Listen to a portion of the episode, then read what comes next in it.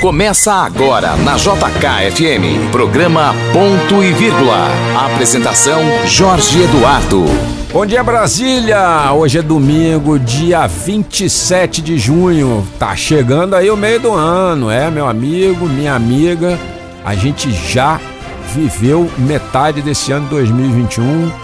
Tem algumas boas notícias, algumas notícias é, que ainda nos preocupam, como a pandemia é, do, do COVID, da Covid-19, que é o assunto ainda predominante, mas hoje, é, excepcionalmente hoje, quando a gente não vai ter a nossa amiga Andréa Salles aqui na co-apresentação, mas ela volta domingo que vem, eu prometo.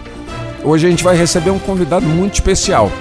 Ele é o Geraldo Melo. Geraldo Melo acabou de assumir a superintendência geral dos shoppings da Paulo Otávio. E ele vai falar um pouco de economia, dessa movimentação dos shoppings, de como vai ser a, questão do emprego. Presta muita atenção no bate-papo que nós vamos ter daqui a pouco aqui pelos 102,7 da JKFM no seu programa Ponto e Vírgula. Além da presença do Geraldo, nós vamos receber os nossos debatedores de sempre, Leandro Mazini, é, falando de política e também de economia, o Roberto Wagner falando do futebol e dos esportes, e a doutora Fernanda Loureiro comentando os seus direitos, aquilo que você precisa saber para estar com os seus direitos preservados. Apresentados os nossos debatedores, o nosso entrevistado de hoje, está no ar o meu, o seu, o nosso programa Ponto e Vírgula, na apresentação deste que vos fala, Jorge Eduardo Antunes. A partir de agora, você terá tudo o que precisa saber para estar bem informado. Na JK, ponto e vírgula. Ponto e vírgula. Ponto e vírgula. Entrevista. E conforme prometido na nossa abertura, nós vamos receber o meu amigo Geraldo Melo, ele que é o chefe, o chefão, o big boss dos shoppings da Paulo Otávio, superintendente geral desse ramo do grupo. E você sabe, aqui a gente não te esconde, a Paulo Otávio é controladora aqui da rádio JKFM, onde você escuta agora o seu programa Ponto e Vírgula pelo 102,7. Geraldo, bom dia e parabéns, antes de mais nada, por ter chegado a esse posto, o topo da cadeia alimentar na área de shoppings da Paulo Otávio. Bom dia. Bom dia, Jorge. Bom dia, ouvintes. É, realmente você falou corretamente, né? É, eu estou numa posição que eu sei da importância que ela tem, fui colocado nela. Acredito também não foi à toa, né? Eu estou há 20 anos na Paulo Otávio, nesses 20 anos eu passei 5 anos no Terraço Shopping administrando, uma época bem difícil, uma uhum. crise. Fui para o Brasília Shopping também, eu acho que fiz um trabalho bem condizente. O Brasil é um shopping muito forte hoje, fiquei lá 15 anos. Muito consistente e consolidado. Consolidado, é um trabalho. shopping forte, que tem um mix exemplar. Quem vai pouco ao Brasília Shopping não sabe o que está perdendo, porque Exato. eu sempre digo que é, se tem shopping melhor em Brasília é só uma questão de gosto da pessoa, é porque é lá, lá você tem tudo e você pode realmente fazer suas compras com o melhor mix da cidade. É... E aí você, depois que o Edmar resolveu tirar o time de campo, né? O Edmar já teve aqui duas vezes né, no nosso programa. E se você quiser conferir alguma das entrevistas do Edmar para lembrar da época, tem no nosso podcast que está aí à disposição no seu Spotify. Mas aí você substitui o Edmar no começo desse ano, quando ele resolveu pendurar as chuteiras, não foi isso? Exatamente, o Edmar fez uma surpresa. É, ele teve Covid também e voltou achando que, que tinha passado por um momento difícil da vida dele, quis se aposentar meio rapidamente, não era uma coisa esperada, mas ele quis. Eu acho que tá certo, ele trabalhou uhum. 18 anos no grupo e, e eu fui, fiquei encarregado de substituí-lo, que não é uma tarefa fácil. O Edmar fez um excelente trabalho nesses 18 anos de, dele de gestão. Nossos shoppings nesse período todos cresceram muito, são muito consolidados. É, eu acredito que para principalmente quem está mais próximo, que são os lojistas, falou em Paulo Otávio, o pessoal sabe que shopping é bom, que tem parceria, que tem é, é, trabalho junto, conjunto, todo mundo remando para o mesmo lado e a gente não deixa ninguém para trás não. Nós estamos sempre, sempre cuidando muito bem dos nossos, nossos lojistas, dos nossos funcionários, dos nossos clientes e essa é a fórmula talvez de a gente conseguir excelentes resultados também. E, e você falou uma coisa muito importante, as crises. O, o, o Edmar, quando estava no seu posto, na sua posição, ele enfrentou crises econômicas e o Brasil, em 18 anos, foi pródigo em produzir crises econômicas, não como antigamente, quando a gente tinha hiperinflação, mas crises econômicas que sempre impactam a atividade é, comercial. Só que você é, fez a transição, a sua transição para esse posto, num momento da, de uma crise única, né? É, eu costumo dizer que o Brasil vive hoje uma situação de guerra que talvez só os nossos pais tenham vivido por conta da, da Segunda Guerra Mundial, é, que foi uma guerra que impactou o Brasil. Hoje a gente vive uma guerra com um inimigo invisível e a gente precisa fazer, vai precisar fazer em algum momento um esforço de guerra para recuperação. Mas como é que foi essa chegada num posto estratégico tão importante? com uma consolidação já importante no meio de uma crise que mexeu com o faturamento de todo mundo e ao mesmo tempo você tinha que criar soluções para a crise dentro da organização é, do seu braço de atuação, que são os shopping. Jorge, é, você tem razão. Nós passamos por diversas crises, é, mas essa da Covid foi realmente a mais grave. Eu acredito que todos nós que estamos vivos nesse planeta, talvez tenha sido a mais grave do planeta, né? Então, nesse período que, que começou a crise, o Edmar pegou o começo da, da, crise da Covid é, e a gente começou a realmente trabalhar mais do que trabalhava, fazer melhor do que a gente fazia, tomando mais cuidado do que a gente podia tomar com as pessoas que trabalhavam conosco, cuidando de todo mundo e, obviamente, preocupados, né? Mas assim, existe uma coisa dentro do nosso grupo da Paulo Otávio, tudo que eu acho que isso talvez acaba permeando até os nossos resultados. A gente tem muito otimismo uhum. e, e a gente falava, isso vai passar, a gente vai dar um jeito, vai resolver. E atendemos lojista por lojista, é, hoje a gente tem mais ou menos uns 700, 800 lojistas dos nossos shoppings e nós negoci renegociamos com cada um deles o contrato, recebemos todos eles. É, poucos deixaram de, de, ir lá conversar conosco e a gente fomos acertando coisa por coisa e passando por esse momento. É, a Paulo Otávio ela tem uma certa serenidade que eu acho que vem do, do fundador, né? Uhum. Então todo mundo com serenidade, fomos fazendo, fomos com calma é, hoje eu acho que a gente está saindo da crise mais forte do que entramos nela. É, a crise vem, não está mais tão grave, pelo menos para o nosso setor, ela já está se amenizando, o movimento tem voltado, as vendas têm, têm voltado, obviamente de um jeito diferente, o novo normal que se fala, mas está voltando. A gente está cada dia mais otimista, cada dia eu percebo que tem mais gente querendo fazer novos negócios, a nossa lista de novos negócios está crescendo.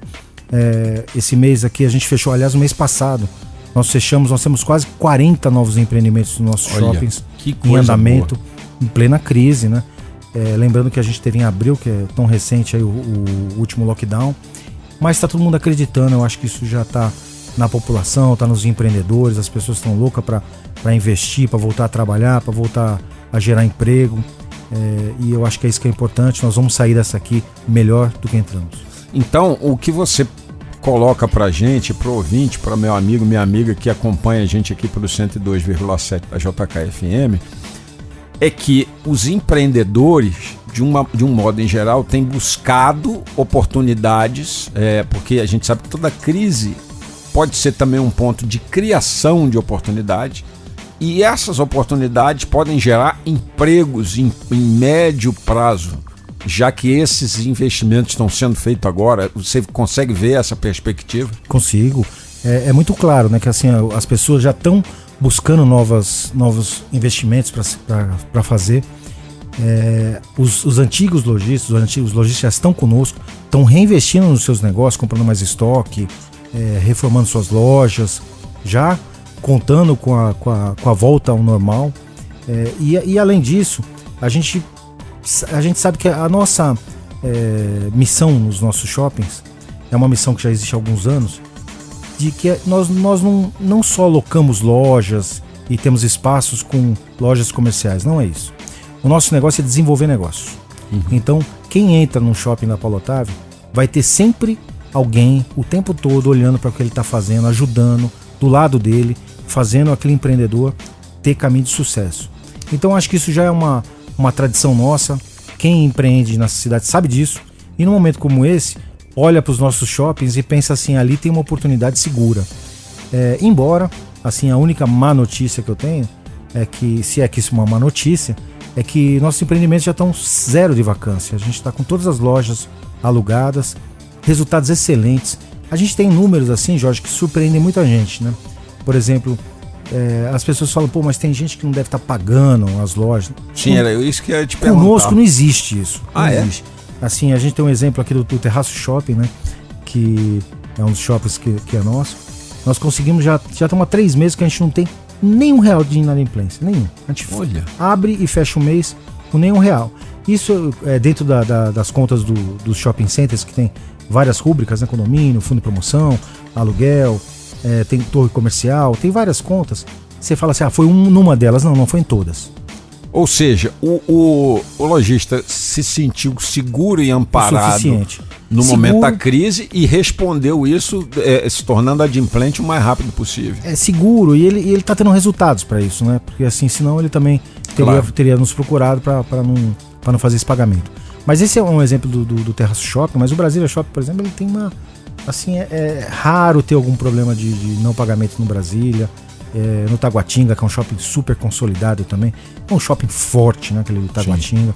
O nosso JK, que eu acho que é um shopping bonito, que está numa região da cidade que foi privilegiada tendo um empreendimento daqueles. E que agora também está sob novo comando, né? Da, Sim. da Elisa, que teve tantos anos no, no, no, no Taguatinga Shopping, foi para lá.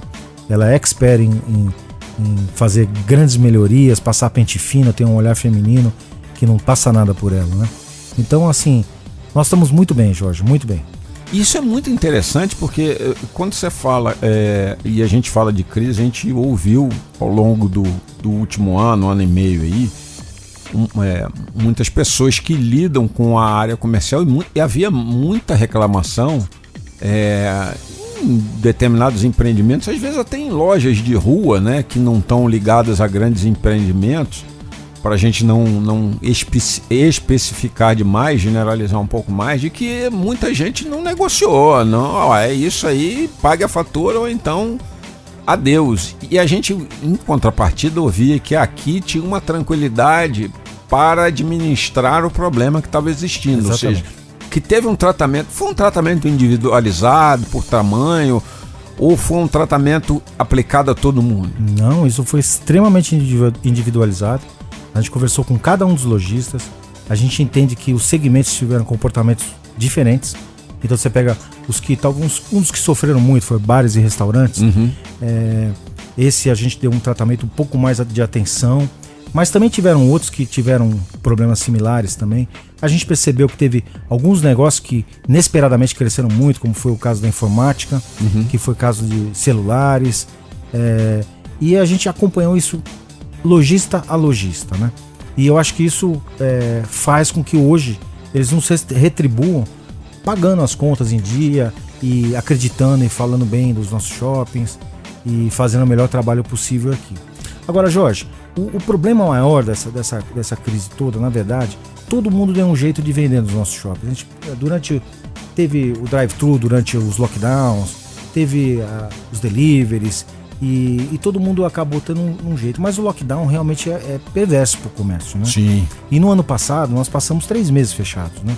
Então, assim, para reabrir o custo de, rea- de reabertura, de tirar o funcionário que já estava em casa, o custo de repor o estoque, caso de alimentação eh, das lojas que tem restaurantes e bares, estoque todo perdido, Isso. começa tudo de novo, até de refrigerante a carne que foi embora, tudo foi para É, foi- acabou sendo perdido. a- as validades não, não esperam o fim do lockdown. e realmente consumiram o caixa de todos os lojistas, né? Mas assim, não foi bom para ninguém do comércio, mas eu acredito que para os nossos lojistas, para os lojistas de shopping, eu já acho que foi melhor, porque shopping é um porto seguro, Sim. ele dá uma, uma ajudada. E para os nossos shoppings, a gente procurou atender da melhor forma possível e fazer com que os nossos lojistas não tivessem tantas perdas. Até porque a própria estrutura do shopping é uma estrutura que garante ao lojista que ele não vai estar exposto a um custo adicional. Por exemplo, um lojista de rua, ele numa crise, tudo fechado, lockdown, a gente sabe que bandido não faz lockdown, é, arrombador de estabelecimento não faz lockdown, e, e em shopping isso é um crime zero. É, mas na rua isso já não, não se pode garantir, porque depende da polícia estar em todos os lugares, a polícia não é onipresente, não tem como. A gente às vezes cobra demais do policial, e meu amigo policial militar, meu amigo policial civil, um abraço. minha amiga policial militar, minha amiga policial civil, um abraço para você na manhã desse domingo. Mas a gente não pode cobrar a onipresença dessas categorias.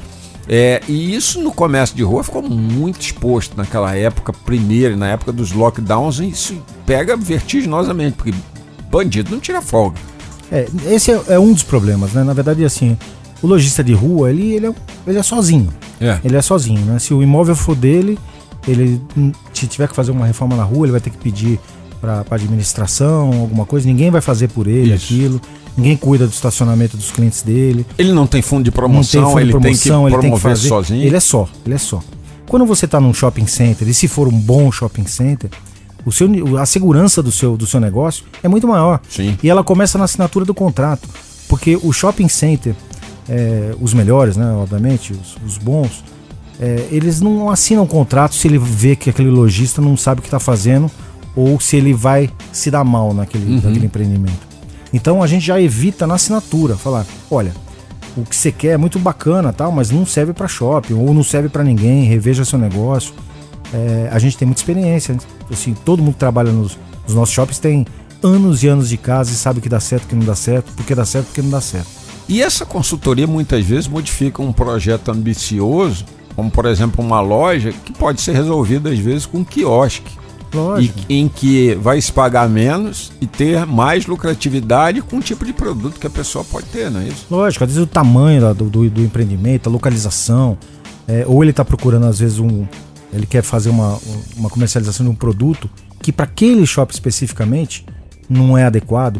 Porque existem shoppings que, por exemplo, tem altíssimo fluxo, mas é um fluxo rápido de pessoas de poder aquisitivo menor tal. Se ela for vender um produto muito barato e muito volume, nesse lugar é ok. Tipo uma rodoviária tal. Agora, se existem shoppings que se você colocar esse mesmo produto, não tem fluxo suficiente para vender aquele produto que não, que não gera valor agregado. Não agrega. Vamos pensar no pastel. O pastel vende a 5, 6 reais. Ele, ele agrega quanto no caixa do, do, do lojista? 2, 3 reais. O Exato. cara tem que vender mil pastéis para fazer um, um faturamento que pague um aluguel bom, de um lugar bom. E aí, com isso, por isso, amigo, amiga, tem que ter uma obediência que se chama de mix de loja. E aí você vê alguns shoppings onde algumas lojas de rua começam a pular para dentro deles porque o mix é adequado, né? É o caso, por exemplo, do JK. todos os shoppings têm controle de mix. Aliás, na verdade, o controle de mix de loja do shopping talvez seja a- é, o instrumento mais importante de gestão do empreendimento. Porque assim, o- o- a administração do shopping sabe exatamente quantos por cento ele pode ter de calçados, quantos por cento ele pode ter de alimentação. Dentro de alimentação ele fala quanto que vai ser grelhado, quanto que vai ser self-service. Cada, cada sub-item daquele, daquele, daquela Daquele cardápio aquele todo, né? De cardápio todo de ofertas. lojas. E loja de cama, mesa e banho, quantas vai ser, perfumaria, é tudo medido e pensado. Porque a gente não, não quer super ofertar nenhum produto que acaba prejudicando para todo mundo, mas também não quer que falte para o cliente. Então tudo isso é medido e a gente sabe detalhadamente. Às vezes chega um empreendedor que quer montar uma loja de calçados e passa num shopping e vê uma loja de calçado vazia e fala: Eu vou montar minha loja aqui. E ele vai na administração do shopping, o shopping fala: Não tem vaga para loja de sapato. O cara fala: Mas eu vi, mas não é para calçado. Aquela loja tem uma destinação, ou, ou não pode ser calçado. Então a, a gente controla tudo isso, Jorge. Às vezes parece um pouco de, de ser chato para esse cara que quer um negócio que a gente até nega algumas vezes, mas isso é segurança para quem tá lá e segurança para quem entrar. É, até porque se eu tenho uma loja de calçados e aí o Tavinho, nosso operador que está sentado aqui hoje, felizmente sem a camisa do Flamengo, e sim com a camisa da JKFM, como ele deveria vir todo dia e não com, aquele, com aquela camisa que ele de vez em quando vem, e ele resolve abrir o Tavinho uma, uma loja de calçado também, eu tenho que ter uma certa proteção, porque eu já sou um investidor do shopping, o shopping já está investindo na minha imagem, é um casamento, não é isso? Exatamente. E tem, e tem uma coisa, Jorge. Por exemplo, né? Existe um ditado que também não é uma frase minha, mas é uma frase que eu sempre repito. É se ninguém vai numa praça de alimentação só tiver comida chinesa. Exato. Mas obviamente as pessoas. Não é que ela, ela precisa chegar na praça e ter várias opções. Porque shopping center não é lugar de não ter concorrência, é um lugar de concorrência franca. Franca. Nós, lá dentro, quando alguém que fala, mas eu não quero concorrente, fala, "Ah, você tá no lugar errado, porque. Difícil é, isso aqui no é- mundo, Aqui é concorrência franca, nós não damos exclusividade pra ninguém, nada. Mas a gente controla. Então, assim, loja de calçado. Ter 10 lojas de calçado num empreendimento tipo Taguatinga é pouco. ou Sim. 20 é pouco. Mas ter talvez algum segmento, uma loja é suficiente, ou duas é suficiente. Tudo isso está controlado. Então a gente faz isso com muito cuidado, mas é uma proteção para os nossos lojistas. Essas coisas, Jorge, esses detalhes que a gente cuida todos os dias, é que faz o sucesso dos nossos lojistas. E quando o sucesso do lojista vem, é porque você está atendendo bem o seu cliente. Porque o, o lojista só, fica bem de, de vendas, bem posicionado, se o cliente comprar. Claro. Então o cliente está sendo bem atendido, está cumprindo a missão, aquela loja está cumprindo aquela missão e o shopping está desempenhando bem. Então o segredo todo é tomar cuidado desde a da assinatura do contrato todos os dias. Você tá vendo, meu amigo, minha amiga, que isso é uma ciência. A ciência de vender para você ou você ter uma loja, você que está pensando aí agora em partir para o seu novo negócio, partir para uma nova atividade, pegou um PDV ou resolveu é, pegar aquele dinheiro do fundo de garantia, que é o- a pior aplicação do mercado financeiro, está pensando em transformar isso em algo efetivamente mais lucrativo, você veja que não é assim. Às vezes é preciso você pegar uma consultoria. Um Sebrae ajuda na hora de fazer um planejamento, ô Geraldo? Ajuda, Jorge. Eu sempre recomendo para quem não tem nenhuma experiência que procure pelo menos o Sebrae, que leia sobre o assunto, que pesquise exatamente o que quer fazer. Eu, eu até sou muito favorável ao modelo de franquia, porque a franquia ela já passou pela, pelas, Pelo dificuldades, teste, pela- pelas dificuldades com outros é, membros da franquia. Então a franquia também dá uma proteção adicional é, e que tome cuidado. E na- no último momento, se for um negócio de shopping, procura a administração do shopping, discuta seu negócio. Veja como é que estão as outras lojas daquele segmento, entenda qual shopping você está falando e quem é o público que está lá. Tem que saber tudo, Jorge. E, assim, é, o comércio não é para amador. Assim, os, os comerciantes que se dão bem são todos profissionais, muito profissionais, inclusive. E assim, o espaço para amador, amadorismo, e tal, tá cada vez ficando mais Mais raro. apertado, né? Mais raro. Mais raro. Meu pai falava o que você falou agora. Meu pai nos anos 70 falava isso. Meu pai vendia para o comércio. E ele dizia assim: o comércio não é para amador. Amador não dura no comércio três meses, porque ele não consegue nem trabalhar no ritmo do comércio. E ele tinha uma, uma empresa de indústria e comércio. Ele, ou seja, ele produzia e vendia para os comércios. E, e- e nós estamos falando aí de 50 anos, né? Quase. É, seu pai tinha toda a razão. E vou falar, Jorge, comerciante é uma pessoa que trabalha muito. Muito. Quem quiser, pensa que vai ter seu negócio, que vai ter tranquilidade na vida, que é uma aposentadoria, não pense assim. O comércio demanda muito trabalho. E quando é um comércio dentro de shopping center, tem que lembrar que pelo menos deve ser uns 364 dias de trabalho por ano, 12 horas por dia no mínimo. É, e lembrando que o horário do- dos shoppings, que tradicionalmente é de 10 às 22, é só pra gente quando público. Pro comerciante por trás, esse É, trabalho é muito mais De extenso. manhã cedo, 6 horas da manhã, já estão montando vitrine, limpando loja, trocando lâmpada queimada, arrumando a loja. Para quando o cliente chegar, aliás, o shopping também faz isso, né? Quando o cliente chega, tá tudo arrumadinho, bonitinho, ninguém sabe o que aconteceu durante a noite. Mas o shopping, Jorge, ele tem vida. Ele tem vida 24 horas. Se você for em qualquer um dos nossos shoppings durante a madrugada e entrar, você vai encontrar um exército de gente trabalhando lá. Fazendo obra, funcionário nosso fazendo limpeza, segurança. A gente está revisando todos os, os equipamentos do shopping. Toda noite isso acontece. Inclusive, Natal, Ano Novo, que todo mundo fala assim, mas ninguém trabalha nessa época. Nós trabalhamos. A gente faz a ceia de Natal. Todo ano os gerentes vão lá na hora do, do- na- da ceia, dão um abraço nos funcionários que estão lá de plantão e tal, mas todo mundo, todo mundo tem sua ceia, vai ter seu Natal e seu Ano Novo dentro do shopping. Isso é verdade. Aqui a gente está recebendo no nosso programa Ponto e Vírgula o Geraldo Melo, o superintendente-chefe do braço de shoppings das organizações Paulo Otávio.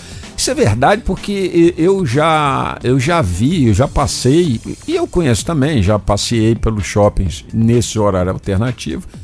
É, e a gente vê, muitas vezes, quando sai de um cinema, vê o pessoal ainda mexendo, fechando caixa, ou obra, principalmente porque shopping não pode ter obra durante o dia, né? Porque a quebradeira de um, plaque, plaque, plaque, prejudica o trabalho do outro, né? É, uma questão de prejudicar, é uma questão de segurança também, né? Porque durante a obra pode acontecer algum acidente ou incidente.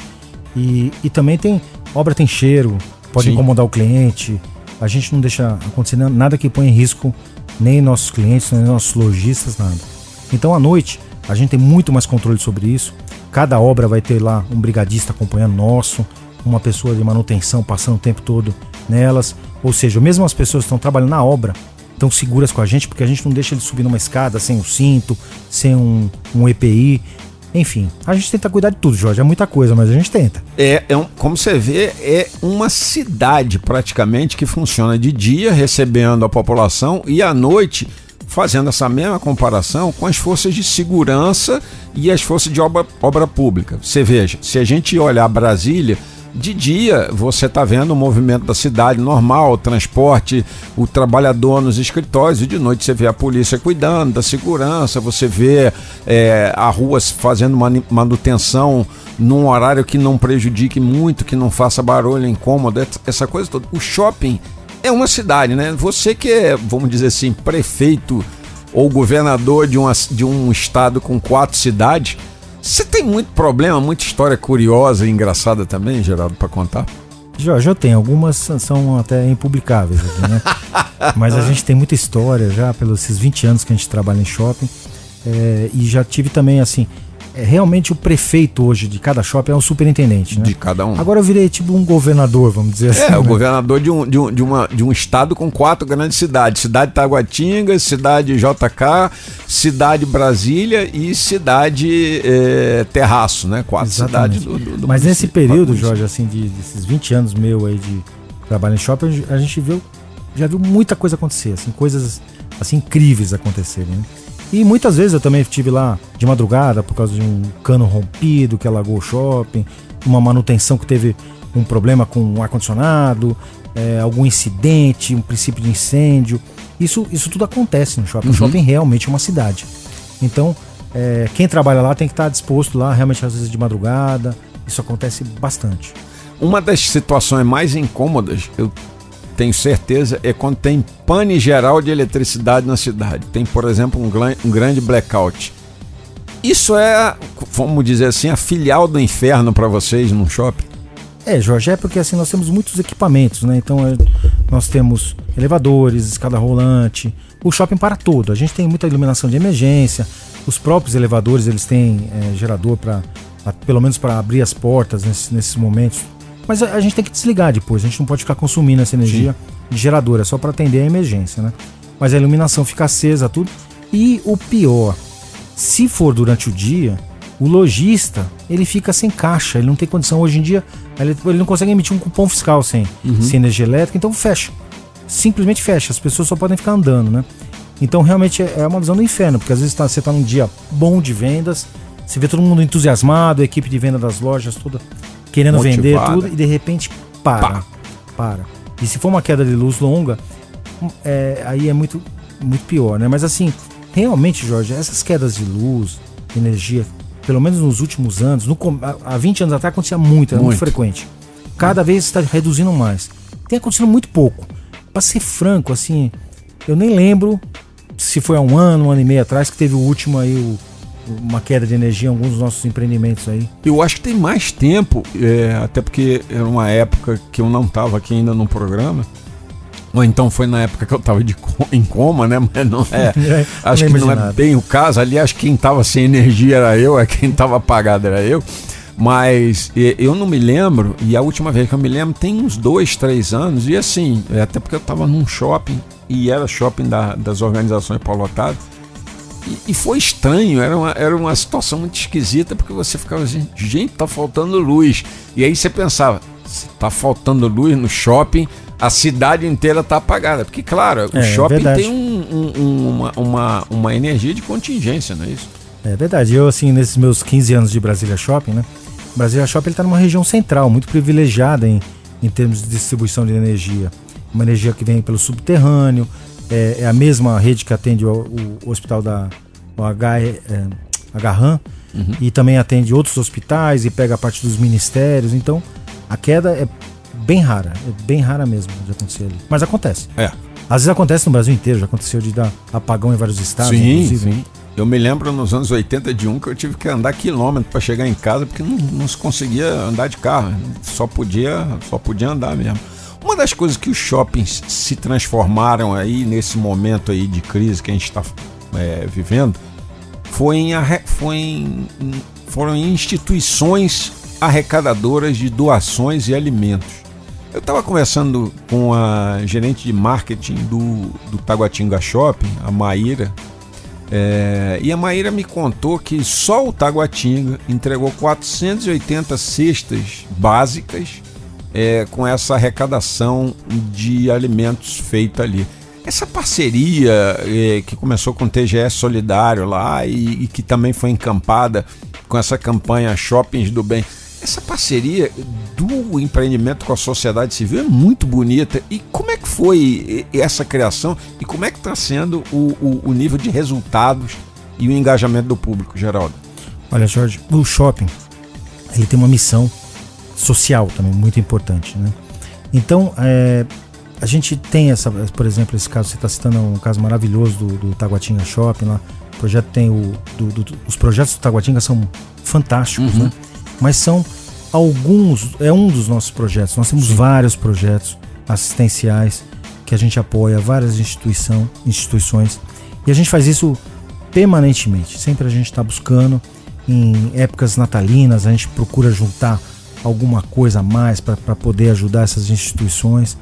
E o shopping é isso, Jorge. A gente sabe que é, ele também tem esse papel social importante. Ele tem o de receber a sociedade bem, de cuidar dos funcionários, de cuidar dos funcionários de loja, enfim, é, é, cuidar da rua, cuidar do seu entorno, cuidar daquela a parte social. A gente tem algumas pessoas que vão no shopping todo dia, até porque não tem para onde ir, tal. Isso é uhum. é comum, tal. A gente cuida de tudo. A gente está olhando para o shopping eu comparo com a pracinha de antigamente, do nosso tempo de garoto, né? Porque a gente, a gente é antes do shopping, né? A gente já, é, já tem mais de 45. Jorge, é inacreditável. Eu, eu, chego de manhã no, no Brasília Shopping, vou lá passear. Eu conheço todos os, os clientes que estão lá 8 horas da manhã. Já tem clientes lá 8 horas da manhã. Sim. Eu chamo eles pelo nome, são meus amigos. Às vezes alguns deles sobem na minha sala. São clientes. Uhum. Mas eles vão lá, me convidam para almoçar, ou vão almoçar comigo, vão tomar café na minha sala. Porque a gente cria uma intimidade de tantos anos, aquele cara vai lá todo dia.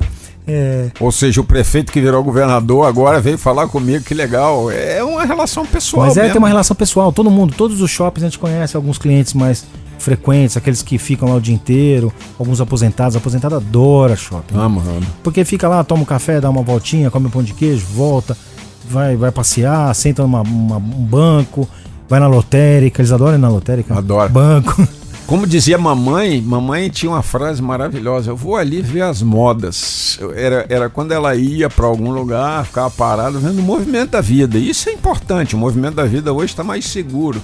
Porque antigamente, quando a gente está falando antigamente, anos 50, anos 60, anos 70, foi quando a, de, a situação econômica e social do Brasil começou a experimentar uma deteriorização muito grande. A gente começou a ver um processo de empobrecimento muito, muito acentuado em algumas cidades, mas antigamente isso era um costume. Você está na sua rua, na sua praça, na sua cidade, e você assistia esse movimento da vida. Hoje, esse movimento da vida, e a fila de, e a ida do aposentado para a lotérica é, é, muito interessante porque ela substituiu a ida ao banco, né? Que antigamente era um ambiente menos hostil do que é hoje para quem está se aposentando. Jorge, na verdade eu percebo que essas pessoas elas precisam estar tá se relacionando com com outras, né? uhum. né? Então, às vezes ela tá no apartamento dela, só ela e uma outra pessoa, tudo ela é, é a volta do dia, o passeio dela. Isso. Vai lá, se alimenta, come alguma coisa, almoça.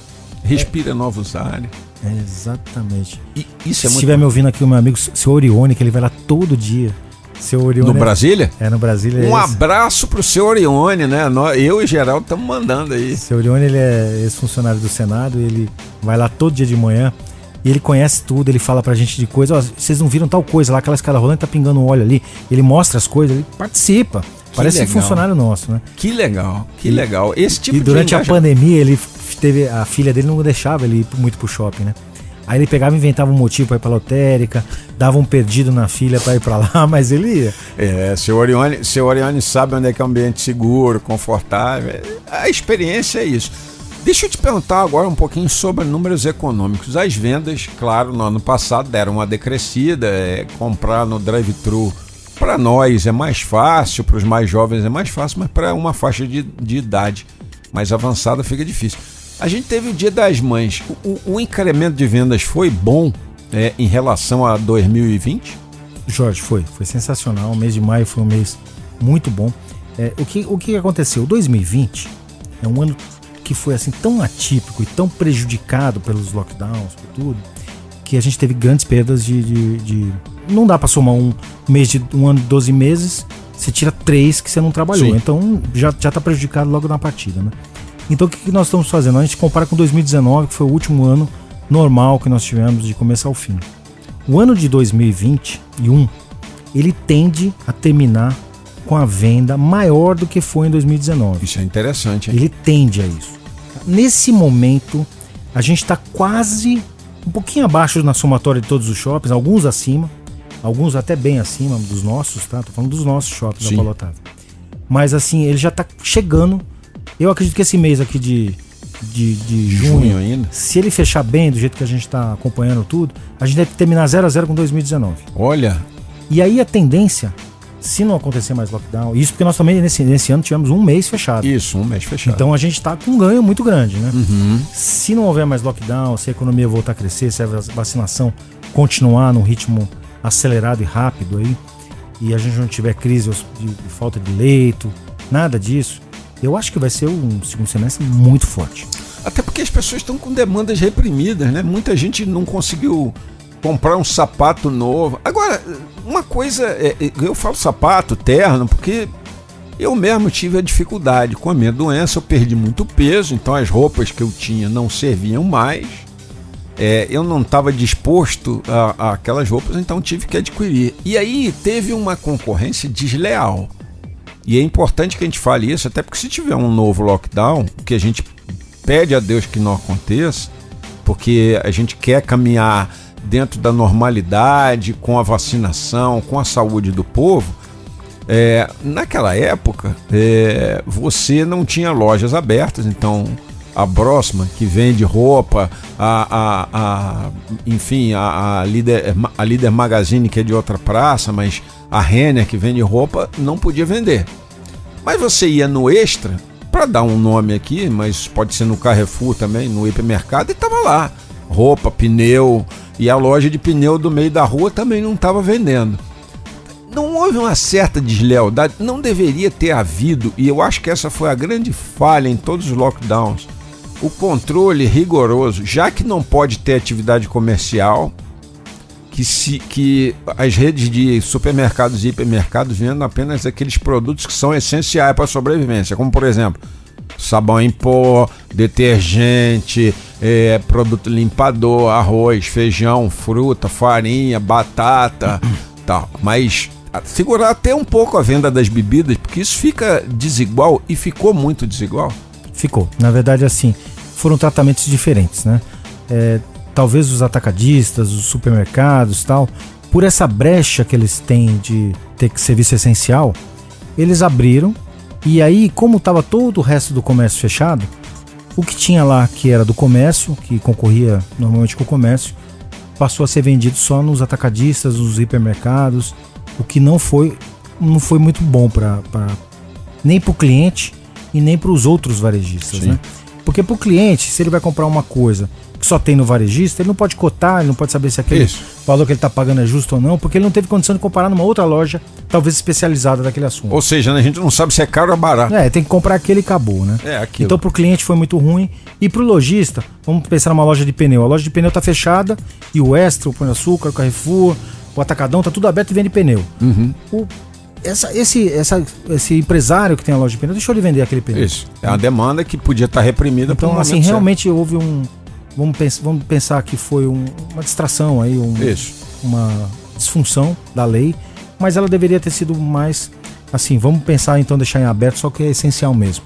Já que é lockdown, não ter nada no supermercado que não seja alimentação e gêneros de primeira necessidade. Isso foi feito, inclusive, com sucesso no Rio Grande do Sul, porque É criou uma, uma demanda que depois foi atendida normalmente e isso equilibrou todos os setores. Os setores cresceram com prosperidade no momento que tinham que crescer. Jorge, eu, eu acredito que realmente no, no Rio Grande do Sul teve isso, mas eu acredito que a gente tá, assim, todo mundo tá aprendendo com isso. Sim. né? A gente nunca tinha tido lockdown na vida, né? Exato. Então, assim, ninguém sabia exatamente como fazer. Eu acho que não foi nenhum. eh, alguma coisa que o governo pensou nisso. Muito pelo contrário, o governo aqui em Brasília tem sido muito parceiro da, do comércio, de tudo. Eu acho assim, foi realmente uma, uma disfunção que ninguém esperava, porque é uma coisa nova, uma coisa inédita, são muitas coisas para serem pensadas. Eu fico imaginando o governador e o, e o governo, quantos detalhes eles têm que cuidar, cada segmento, cada coisa deve aparecer cada dia mil novos problemas que eles não sabiam que existiam ontem, né? Isso, e mil novas demandas, porque, é, é, como você falou e lembrou muito bem, certíssimo, foi uma surpresa para todo mundo. Foi, foi, ninguém sabia como lidar com isso, Jorge. Um massacre. Ninguém sabia. Agora a gente sabe, mas eu, eu pretendo que não precise usar de novo, sim, a gente esqueça isso. Né? É, não, que a gente... Esquecer como é que... A gente aprendeu, mas quer desaprender, tipo isso. A gente deixa registrado para a história, caso alguém lá no futuro precise, mas que a gente, pelo menos a nossa geração, não volte a passar disso de novo. A gente vai se encaminhando aqui para o final da nossa entrevista, Geraldo. É, e aí tem uma pergunta que tem que fazer, porque você é um especialista em economia também, até pelos anos de atividade. É, a gente prevê aí que a gente vai caminhar aí mais um, dois, até três anos para recuperação total de todo o ambiente econômico.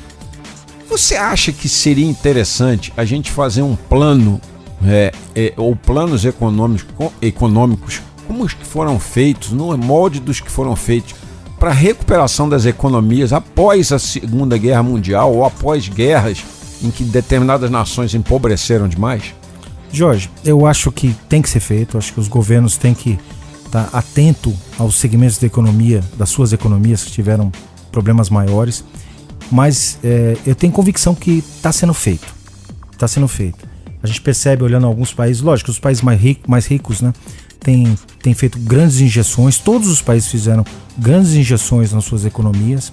É, o governo brasileiro é, tem existe muita crítica ao governo, tudo, mas o governo não deixou também de, de fazer muitas medidas. Fez o auxílio emergencial, que foi muitos bilhões aí distribuído. Fez a compra de, de vacina, que são outros muitos bilhões. Deu outros auxílios pelos seus governos, prefeituras, para todo mundo. Foi feita injeção. Foi feito linhas de crédito específicas para isso no caso do, do comércio, tinha uma linha disponível que salvou muito lojista, que chama Pronamp. Uhum. Esse Pronamp salvou muito lojista. Sim. Né? Porque o capital de giro dele foi embora. Foi. E aí ele. Tudo bem, que é um empréstimo. Ninguém quer pegar um empréstimo para pagar uma coisa de uma dívida que não tinha. Mas a 0,65 ao ano, como não, é que mas foi? assim, Jorge, é, é a única saída. O cara, é ou ele faz isso ou ele fecha o comércio dele. Então ele não queria pegar esse empréstimo, lógico, ninguém quer pegar um empréstimo, eu não tenho dívida nenhuma, de eu vou ter que me endividar. Sim. Mas é melhor pegar aquilo e manter seu comércio ativo e vivo e os seus empregos do que nada. Então o governo fez bastante coisa e eu acho que vai continuar sendo feita vários programas e um país vai tirando um, um pedacinho de proveito da, da, experiência dos outros, né? Jorge, eu não tenho dúvida que tudo vai dar certo. As coisas estão melhorando, vão melhorar muito mais. O mundo diz que vai ter um crescimento recorde esse ano, o ano que vem agora, né? Vai ser no, no mínimo 7, 8% de crescimento. Né? Global. Global. Então, assim, o crescimento é recorde, vai ser que vai crescer, vai ter muito trabalho, muita coisa pra gente fazer. E se Deus quiser, logo a gente pode esquecer esse momento ruim da nossa vida. Amém. Geraldo Melo, superintendente-chefe, eh, superintendente geral dos shoppings das organizações Paulo Otávio, muito obrigado pela essa entrevista em que a gente abordou assuntos assim dos mais profundos aos mais complexos. Fora os 15 minutos que a gente conversou antes, né? Fora o tempo que a gente conversou antes, porque você sabe, né, amigo e amiga, tem que preparar para entrevistar uma fera dessa, um cara que sabe tudo. Mas... A gente tem que chegar preparado. Geraldo, muito obrigado pela conversa aqui com os nossos ouvintes da JKFM. Jorge, muito obrigado. Obrigado, ouvintes, e um bom dia a todos. Bom dia a todo mundo e agora, depois da nossa conversa com Geraldo Melo, vem aí ele, Leandro Mazini. Na JK, ponto e vírgula. Ponto e vírgula. Ponto e vírgula. Para entender a notícia. Mazini, você sabe, é titular da coluna Esplanada, Política, Economia, informações quentes exclusivas da do ambiente nacional. Ele tá toda semana aqui no programa Ponto e Vírgula. Bom dia, Mazini. O que você conta de novo pra gente? Olá, bom dia, Jorge Eduardo. Bom dia, meus colegas da JKFM, principalmente aquele alô, um abraço apertado para todos os ouvintes da JKFM em Brasília no entorno. Então, assunto hoje: Luiz Miranda, que é um deputado federal enroladíssimo aqui de Brasília, notório, já sabemos, e também uma situação aqui do Tribunal Superior Eleitoral e, e é assim inacreditável. Eu vou contar para vocês. Vamos primeiro falar do Luiz Miranda. O enrolado com a justiça Luiz Miranda, lembram dele? Apareceu até no Fantástico já, vários casos aí de denúncias e processos contra ele, de pessoas que se sentiram enganadas com seu curso. Ele é acusado até de estelionato. Ele se defende. Ele até, na verdade, no, numa inversão da situação, ele processa os ex-alunos. O Luiz Miranda voltou à mídia essa semana passada, pivô do Tititi sobre a suspeita de compra irregular da vacina indiana Covaxin pelo Ministério da Saúde. Mas ele não contou a história toda não, hein? A bomba jogada por Luiz Miranda no noticiário de que teria alertado o presidente Jair Bolsonaro sobre suposto esquema de corrupção na pasta, na compra da vacina, isso saiu dois dias depois do retorno dos Estados Unidos de seu irmão Luiz Ricardo Miranda, que é um servidor de carreira e hoje chefe da divisão de importação do Departamento de Logística do Ministério da Saúde. Ou seja, é o cara que dá o aval à assinatura final para a compra das bilionárias vacinas do governo federal há muitos meses. Ele é irmão do deputado federal. Segundo consta no Diário Oficial da União, pesquisei lá, ele ficou, esse servidor, irmão do deputado, ficou em Miami por seis dias, de 14 a 20 de junho, em missão oficial para acompanhar tratativas de doação e possível negociação também com o Ministério das Vacinas do laboratório americano Janssen Silag. Luiz Ricardo, então, gente, pode ter muito a contar para a CPI da pandemia, para o qual já foi convidado junto com o irmão. Por quê? O que causa curiosidade, Jorge Eduardo e caros ouvintes, esse episódio de que o deputado teria avisado Bolsonaro sobre esquema de corrupção, suposta corrupção da Covaxin lá do, da tratativa, foi lá em março, né? Porque só agora ele jogou isso na mídia. E curioso, mais curioso ainda, os senadores vão perguntar, justamente dois dias depois que o irmão voltou de uma visita do laboratório de Janssen. Será que há conflito de interesse aí? É de se investigar isso aí né? Vamos aí então continuar a situação.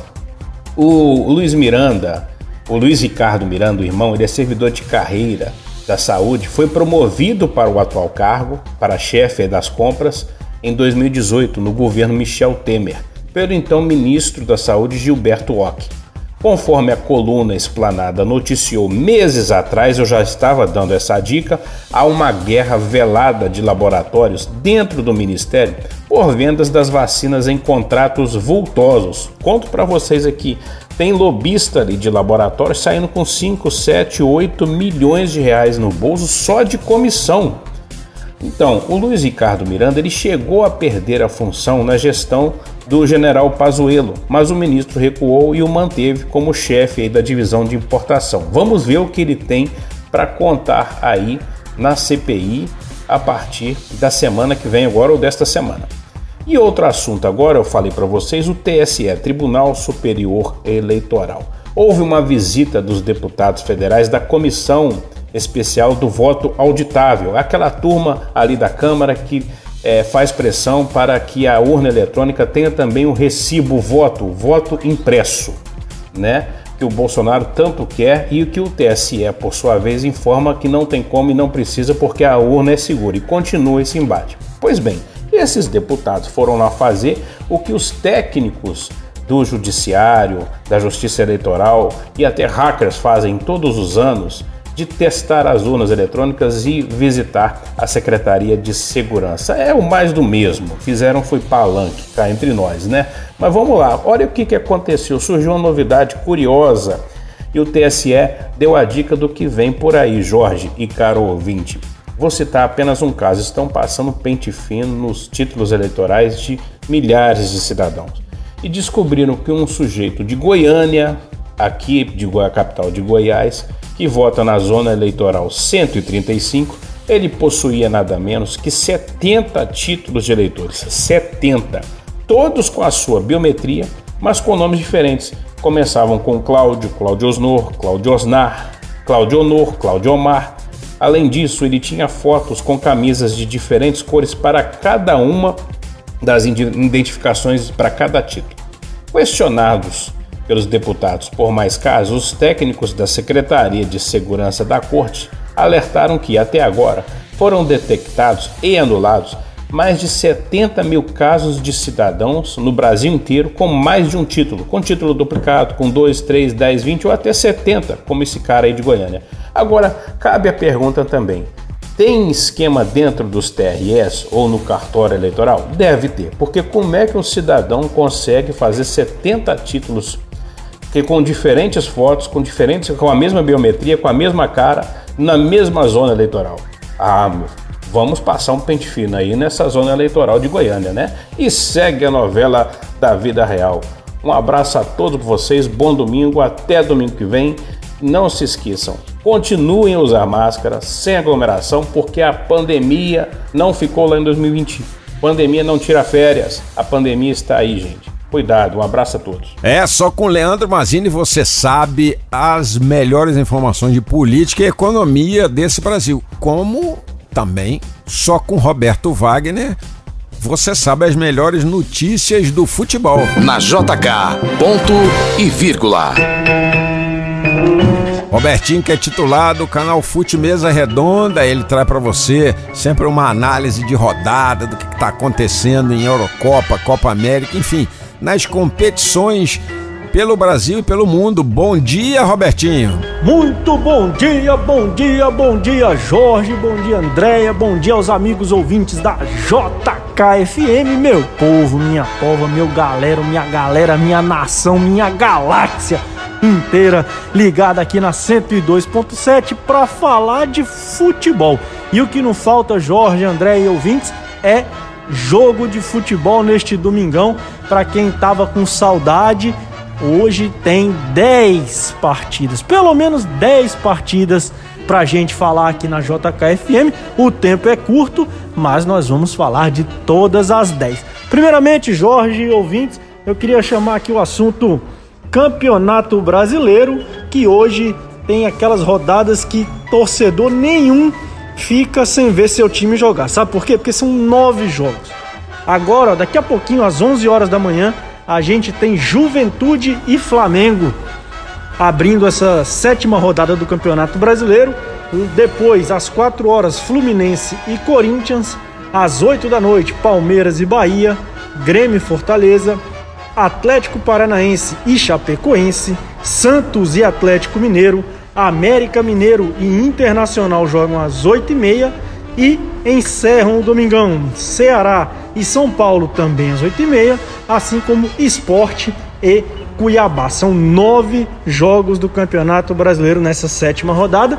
Notem aí que não tem o líder do campeonato. Eu quero saber quem para o Bragantino. Tá difícil parar esse time da Red Bull. Joga só amanhã. Atlético Goianiense Bragantino às 8 horas da noite. Daqui a pouquinho, então, a gente fala do décimo jogo, que eu vou deixar o suspense para saber qual é, porque eu vou dar o palpitômetro desse domingão. Como sempre, erro a maioria, mas não deixo de falar. Juventude Flamengo vai dar Flamengo. Fluminense Corinthians vai dar Fluminense.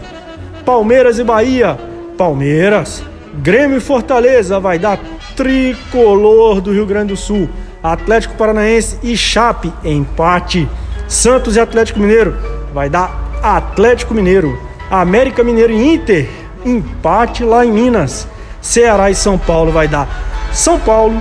E encerra o domingão com Esporte Cuiabá 0 a 0 aquele jogo que nem precisa ficar acordado, porque não vale a pena. O décimo jogo, para quem ficou curioso, é da nossa seleção brasileira. Jorge, André e amigos ouvintes.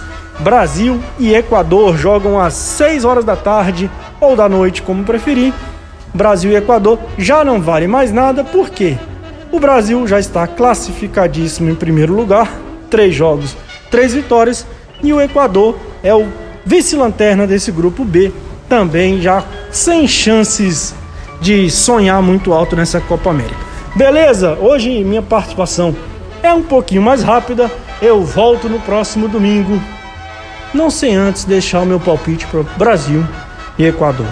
3 a 0 Brasil. Um grande abraço para vocês. Já falei, qualquer coisinha, chama, chama, chama e vem fazer o ponto e vírgula aqui com a gente. Um abraço. Tá certo, Roberto Wagner, craque de bola, craque do nosso programa Ponto e Vírgula. E agora, na manhã desse domingo aqui pela JKFM, nós vamos receber a doutora Fernanda Loureiro. JK, programa ponto e vírgula. Ela, que é do escritório Loyola e Loureiro Advogados Associados, sempre vem jogando luz no assunto dos seus direitos. Não é isso, doutora Fernanda? Bom dia. Bom dia, Jorge. Bom dia aos nossos ouvintes da Rádio JK. Hoje nós vamos voltar a falar do nosso assunto que a gente mais gosta: proteção do direito do consumidor.